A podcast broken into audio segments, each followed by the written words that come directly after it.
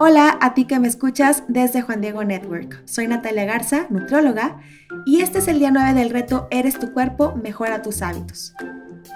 Como les comentaba en los retos pasados, los hábitos que hasta ahorita hemos mencionado nos ayudan a reducir las hormonas del estrés, como el cortisol.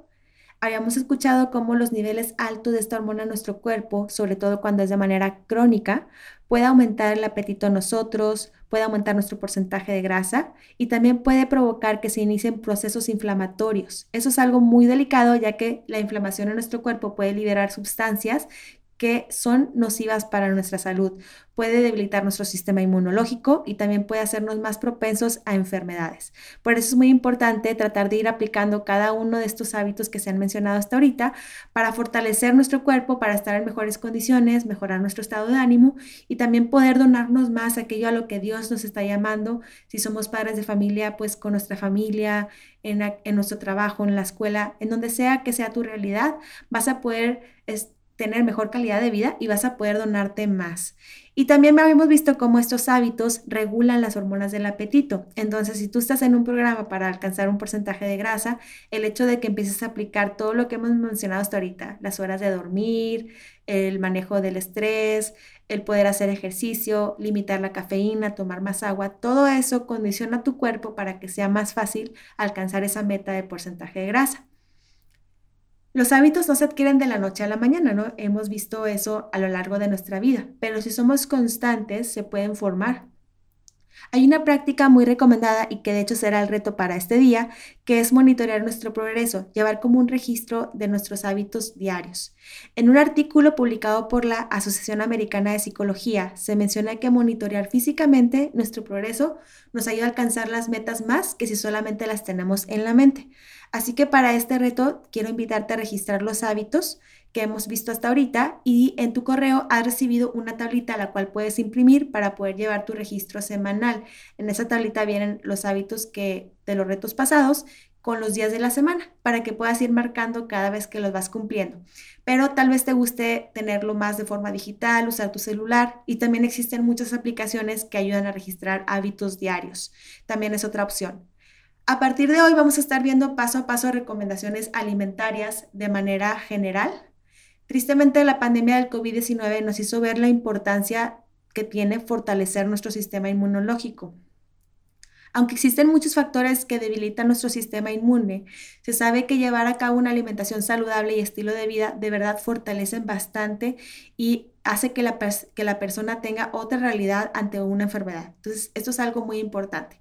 Y también muchas veces se piensa que estar, de, estar delgado es equivalente a estar sano, pero no necesariamente.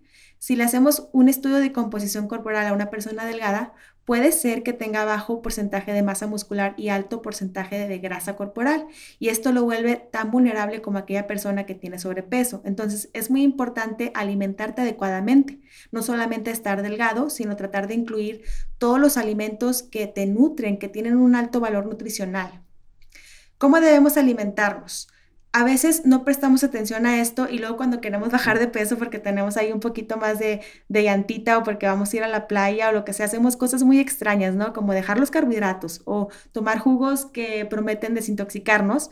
Y en realidad, pues esto de, los jugos que desintoxican es un mito porque nuestro cuerpo, con sus órganos maravillosos que Dios nos dio, ya desintoxica nuestro cuerpo de manera natural y muchas veces nos privamos de los nutrientes por estar haciendo prácticas muy extrañas que no tienen fundamento. Entonces, ¿qué es lo mejor?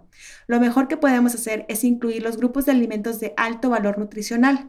Por ejemplo, te voy a mencionar algunos, las frutas, las verduras, los cereales enteros, los productos lácteos bajos en grasa, la proteína magra, que esto incluye también las leguminosas, y nueces, semillas y grasas saludables. Todo esto es lo que hace que tu cuerpo tenga una mejor nutrición.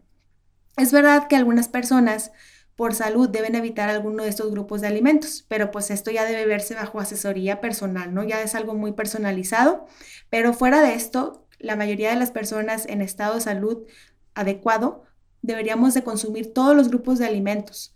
Además de incluir todo lo que nos nutre, también debemos de tener cuidado con algunas cosas que en exceso pueden hacernos daño, por ejemplo, los azúcares añadidos, las grasas saturadas y las grasas trans, el alcohol y el sodio.